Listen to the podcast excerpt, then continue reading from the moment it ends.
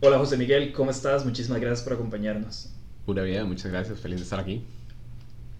Nosotros nos dedicamos, entre otras cosas, a temas corporativos en Lighthouse y uno de los eventos más comunes tiene que ver con el momento de las empresas en donde necesitan nuevos inversionistas o requieren meter algún tipo de fondeo. Y por supuesto está el caso de los inversionistas que desean entrar a proyectos en particular. Hoy vamos a hablar acerca de la debida diligencia o due diligence en procesos de fusiones y adquisiciones. ¿En qué consiste el due diligence y qué deberían de revisar las partes intervenientes, intervinientes en un proceso de este tipo. Ok, perfecto. Vamos a ver, la debida diligencia, ¿verdad? Es lo que en principio debería hacer todo comprador o todo inversionista eh, a la hora de decidir que quiere entrar en un negocio determinado. ¿Por qué? Porque podrían haber dentro de la empresa o dentro del proyecto algunas cosas que no necesariamente se estén gestionando bien que si no se detectan temprano podrían tener efectos patrimoniales para el inversionista o para el comprador perjudiciales, ¿verdad? Entonces, la debida diligencia es importante para protegerse uno como comprador o como inversionista, pero también las empresas que quieren recibir inversión tienen que haber hecho ellos casi que un pre-due diligence, una previa debida diligencia, para saber cómo están a nivel legal en temas de cumplimiento regulatorio y de que en efecto el negocio se está llevando a cabo con todos los permisos o con todos los procesos eh, de que están inscritos ante las autoridades regulatorias correspondientes, porque si no esos van a ser hallazgos en el proceso de diligencia del inversionista o del comprador que evidentemente les va a afectar el precio. Ahora, ¿qué aspectos legales y contables se analizan en procesos de debida diligencia? No es lo mismo ¿verdad? Si estamos hablando de una adquisición, a una fusión o a una inversión. Entonces, vamos separándolas. Cuando yo quiero adquirir un negocio en marcha, yo, ¿verdad? Comprador, me voy a dejar la empresa. Estoy sacando al vendedor. Entonces, esa persona va a tomar la plata y se va a ir para la casa. Y yo voy a ser el que tiene que seguir continuando el negocio. Entonces, ahí la revisión financiera y legal es clave. Sobre todo, eh, diría, digamos, en términos generales, revisar que en efecto haya estado inscrita con las autoridades correspondientes, ¿verdad? Algo tan, tan básico como saber si existen contingencias laborales, entonces revisar que esté en la caja, cómo están todos los empleados, si tenía proveedores de servicios, revisar que sean verdaderos proveedores de servicios y no empleados solapados, ¿verdad? Para que después no surjan contingencias posteriores. Cómo está la empresa en contributación, ¿verdad? Si han emitido todas las facturas que tenían que emitir, si tienen ahí algunos dinerillos que no han declarado. Todo eso eventualmente se vuelven problemas para el comprador porque en el momento que surjan y ya yo compré, yo soy el nuevo responsable. Yo soy el nuevo dueño, el vendedor ya tomó la plata y se fue. En una fusión tenemos un escenario un poquito diferente, porque podemos tener una fusión por absorción o una fusión donde se crea una entidad nueva. Entonces, fusión por absorción es que existe la empresa A y la empresa B y la empresa B absorbe a la A. Pero entonces está absorbiendo todos esos activos, todos esos derechos, todas esas obligaciones. Y nuevamente, ahí podrían haber contingencias solapadas o no, no necesariamente evidentes, ¿verdad? Porque saber si una empresa está registrada en la caja es muy fácil. Eso es de meterse a, a, internet y simplemente buscarlo con la cédula jurídica y ahí la misma caja le va a confirmar a usted si está inscrito como patrón o no. Pero saber si un proveedor de servicios es realmente un empleado o no, sí requiere una investigación un poquito más allá, ¿verdad? Entonces, ese, a eso es lo que me refiero con esas contingencias eh, eh, que no son necesariamente evidentes y que pueden ser vicios ocultos, ¿verdad? Que eh, de haberlo sabido de antemano, probablemente el comprador podría haber tomado una decisión diferente. Entonces, fusión por absorción, volviendo al ejemplo. La empresa B absorbe la empresa A y ahora es el nuevo dueño de todos esos activos, de esos derechos y esas obligaciones. La fusión, donde se genera un, ente nuevo, ¿verdad? Es que existe la empresa A, la empresa B, pero las dos se fusionan y ahora surge la empresa C. Mm. Es la combinación de las dos, entonces ahí hay básicamente todos los activos de las dos, todos los derechos y obligaciones de las dos, pero ahora es una nueva marca o un nuevo nombre, eh, una nueva entidad corporativa, ¿verdad? pero el, proceso de debida diligencia sigue siendo sumamente relevante. En este caso, porque la empresa C, nueva marca, nuevo nombre, nuevo todo, tiene que revisar este, lo que estaba adquiriendo tanto de la empresa A como de la empresa B. Finalmente, en un proceso de inversión no es que sea menos relevante, pero la posición podría ser diferente. ¿En qué sentido? Un inversionista que quiere ser meramente pasivo, es decir, que quiere hacer una inversión de capital, una inversión nada más financiera, probablemente solo invierte el dinero y se echa para atrás, no se involucra en la gestión del negocio, no se involucra en la operativa y lo que está esperando es simplemente que le distribuyan dividendos o que le repaguen, ¿verdad? Porque también podríamos tener el caso donde invierte a través de una nota convertible, que en realidad es deuda hasta que se convierta en acciones, sujeto a las condiciones de conversión. Y eso es uno de los escenarios ahorita diría que tal vez más comunes. La nota convertible es favorecida por los inversionistas porque justamente es un pasivo hasta que se den las condiciones determinadas para que se convierta en acciones. Como es un pasivo, entonces básicamente en ese momento el inversionista es acreedor. Y a él poco o nada le va a interesar realmente, digamos, cómo está la empresa en ese momento eh, mientras siga en esa condición de acreedor, ¿verdad? En el momento que se convierta en socio sí le debería importar muchísimo porque ahora él también pasó a ser responsable por las contingencias y por los problemas que tenga la empresa. Después está el otro escenario del inversionista, llamémosle activo, ¿verdad? Que es alguien que viene y sí quiere hacer una inversión, pero que también quiere jugar un rol. Quiere participar en la junta directiva, quiere tomar decisiones o quiere participar en la administración del negocio. Con mucha más razón esa persona tiene que estar seguro, digamos, de lo que, de lo que se está metiendo y ahí sí es clave también que el vendedor haga una debida diligencia al comprador, ¿verdad? Para ver si los estilos son eh, compatibles. Porque si el, el comprador que viene a hacer esa inversión y quiere tomar cierto control, evidentemente tiene que conciliar posiciones con el vendedor que todavía va a estar ahí, ¿verdad? Estamos hablando de que en este caso es una inversión donde no sale el vendedor, sino que ese eh, dinero que tiene el, inversionista a hace crecer el patrimonio social, pero el vendedor no lo saca. ¿verdad? Eso le queda a la sociedad y más bien lo que hace es apreciar la participación del vendedor, pero él queda ahí. Em, entonces, en esos casos, igual es sumamente importante y relevante la investigación que hagan las dos, ahí sí, las dos partes de cada uno, ¿verdad?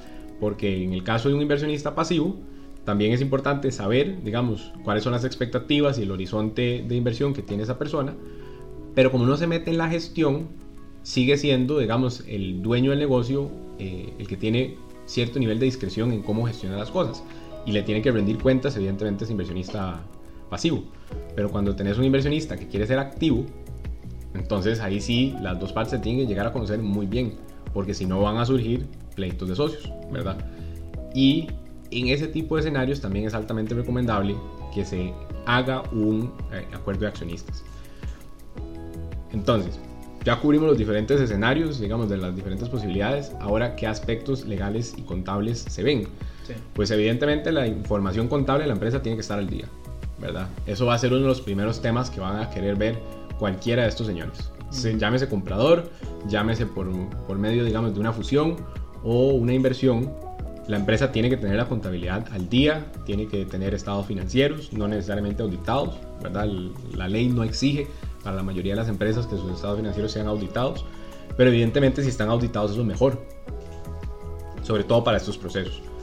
Eh, van a revisar quiénes son, digamos, los que están haciendo pagos, probablemente van a revisar los saldos en las cuentas bancarias para ver que en efecto si la empresa dice que tiene un determinado nivel de liquidez, pues va a haber que proveer algún tipo de prueba al respecto. Y desde el punto de vista legal, pues aquí sí dependerá mucho de la extensión en la que, a, la que se quiera llegar, pero usualmente un comprador hace una revisión completa.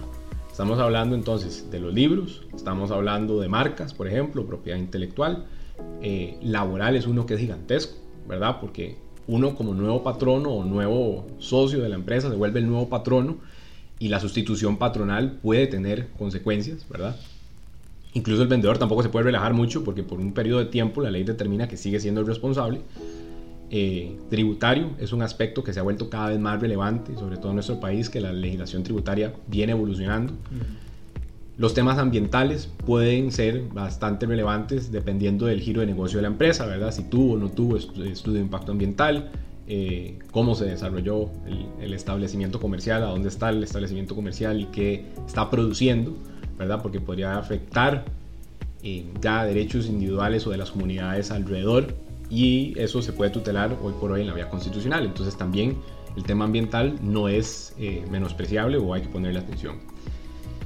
Y en general el tema corporativo, ¿verdad? Que los libros estén al día, que los acuerdos sociales se hayan tomado, si la junta directiva sesionaba, que entonces esos, esos asientos estén y estén firmados, eh, los acuerdos que hayan tomado los socios, que también estén debidamente registrados y se hayan presentado al registro cuando tienen efectos registrables. Entonces hay un sinfín de cosas que se pueden revisar y un proceso de vida diligencia tampoco debería tomarse a la ligera, ¿verdad? Porque al final de cuentas eso tiene un impacto en el patrimonio de las dos de, las dos partes, bien que mal. Del comprador, porque ahora lo que adquirió es de él y entonces se vuelve un problema de él mantenerlo y o hacerlo crecer. Y del vendedor, porque dependiendo de qué tan bien o mal está la empresa, pues así va a ser el precio también. Y si resulta que más bien la empresa estaba enferma o tenía un montón de contingencias, pues puede que la venta se caiga. O que le paguen mucho menos de lo que el vendedor esperaba por, eh, por, por el negocio, ¿verdad? En este tipo de procesos, ¿qué tipo de documentos se, suelen firmar? Es decir, un contrato de, de vida diligencia, un acuerdo de confidencialidad. Contanos un poco de qué documentación suelen eh, requerir estos procesos. Bueno, el primero y el más básico sí es un acuerdo de confidencialidad. Sobre todo si estamos hablando entre competidores es altamente recomendable, ¿verdad? Para un proceso de compra probablemente sí estamos hablando de algún tipo de, de competidor Pueden haber, digamos, compras entre proveedores en la cadena de producción, ¿verdad? Porque a mí me sirve controlar desde el primer paso. Pero típicamente cuando hablamos de un proceso de compra, sí estamos hablando entre competidores. Entonces, primero que nada, el tema necesariamente es confidencialidad. Porque usted va a ver lo que yo tengo o cómo está mi empresa y después evidentemente se podría arrepentir, pero ya usted me vio todo, ¿verdad? Entonces confidencialidad es el clave. Segundo, muy recomendable, tanto en procesos de inversión como en procesos de compra y, o de fusión, es una carta de intención o un memorando de entendimiento.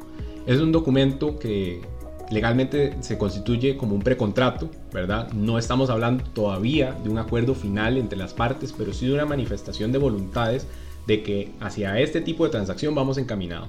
Y usualmente es un documento que no entra en mucho detalle o mucho clausulado, sino que lo que se limita es más bien a describir cuál es el entendimiento entre las partes y por qué estamos haciendo esta transacción, ¿verdad? Usualmente eso es lo que se quiere dejar bien claro en esa carta de intención o en el memorando de entendimiento. ¿Por qué? También es importante que, que este documento esté bien hecho. Para poderse arrepentir si es que uno se quiere arrepentir, ¿verdad? Dejarlo bien establecido, no generar falsas expectativas también, en, tanto en la empresa en la que se planeaba invertir eh, como en, en el vendedor. Y desde el punto de vista de la otra empresa, para tener claro cuáles son las expectativas del inversionista. Porque si de antemano yo sé que no lo puedo cumplir, ¿verdad? O sea, si ya yo ve, viendo la carta de intención o el memorando de entendimiento y no estoy de acuerdo con, con esas condiciones o no estamos alineados en los intereses de las partes, es mejor que entonces ahí se, acabe todo para no gastar dinero, ¿verdad? En, un proceso de diligencia para dos partes que probablemente no se pueda salvar si desde ahí las partes no están alineadas. Entonces ese primer documento, el memorando de entendimiento, la carta de intención, sirve justamente para eso, para de una vez determinar si los intereses están alineados. Ahí usualmente es donde se hace el kickoff de la debida diligencia, ¿verdad? Cuando ya tenés acuerdo de confidencialidad y ya tenés algún tipo de precontrato, usualmente ahí empieza las partes a compartirse información, porque ya sentaron dos bases importantes. Primero es la protección de esa información y el segundo es la intención que tenemos de que suceda esta transacción. Conforme va avanzando el proceso de vida diligencia y se van viendo resultados típicamente positivos, entonces ya empezamos a hablar del acuerdo definitivo, ¿verdad? Aquí es o un acuerdo de inversión por medio de algún instrumento de inversión, que en nuestro país no están tan desarrollados, pero hemos copiado, digamos, las mejores prácticas internacionales. Entonces, entre ellas, eh, los instrumentos más comunes hoy por hoy serían la nota convertible, que es la que yo mencionaba anteriormente, que en realidad es un préstamo hasta tanto no se convierta. y se establecen ciertas condiciones y aquí de cara a la empresa que recibe la inversión, lo más importante es establecer condiciones de conversión automática. Porque si siempre queda a criterio del inversionista hacer la, la conversión, y podría nunca elegirlo y entonces más bien quedaste con un crédito potencialmente barato, potencialmente caro, pero que entonces la empresa tiene que estar preparada para hacerle frente a eso. Y el otro tipo de eh, documento en materia de inversión que se tiende a firmar es el, en inglés se llama el Simple Agreement for Future Equity, que en español básicamente lo podemos traducir como un contrato sencillo por eh, capital futuro, básicamente. Entonces es el acuerdo de que yo le voy a emitir al inversionista acciones o le voy a emitir un instrumento de capital cuando se cumplan ciertas condiciones. La ventaja es que desde el puro inicio este instrumento no es una deuda, es decir, no le genera un pasivo ni le está generando intereses a la empresa, pero entonces de cara al inversionista esas condiciones de conversión tienen que estar bien claras y tienen que ser eh, de básicamente condiciones con las que él esté de acuerdo, ya que a diferencia de la nota convertible que usualmente establece un plazo, ¿verdad? Eh, eh, el plazo se establece justamente para saber cuándo hay que repagar el crédito si no se dio la conversión. En este tipo de instrumentos, en los SAFE, que así se, es, el acrónimo por las siglas en inglés, no se establecen necesariamente plazos. Entonces, uno podría quedar con un SAFE que no se convierte de forma indefinida, ¿verdad? Eh, si no se establecieron claramente cuáles eran esas condiciones para la, para la conversión. Si estamos hablando ya más bien de una fusión o de una compra, entonces ahí más bien tenemos un tipo de documento diferente. Es un contrato de compra-venta de acciones o de las participaciones, digamos, del, del, vendedor, o incluso un acuerdo de joint venture o ya, digamos, un contrato de fusión, que es justamente para dejar claro cómo es que se lleva a cabo esa fusión y qué es lo que implica y cuáles son los activos que las partes están aportando. Eh, entonces, podría ser un joint venture donde se está formando este tipo de persona jurídica nueva, ¿verdad? La fusión que genera una persona jurídica nueva. O podría ser, digamos, una fusión por absorción que también se comporta como una compra-venta. Entonces, yo estoy comprando todo esto eh, y de paso, entonces compro las acciones y por eso es que fusiono todo.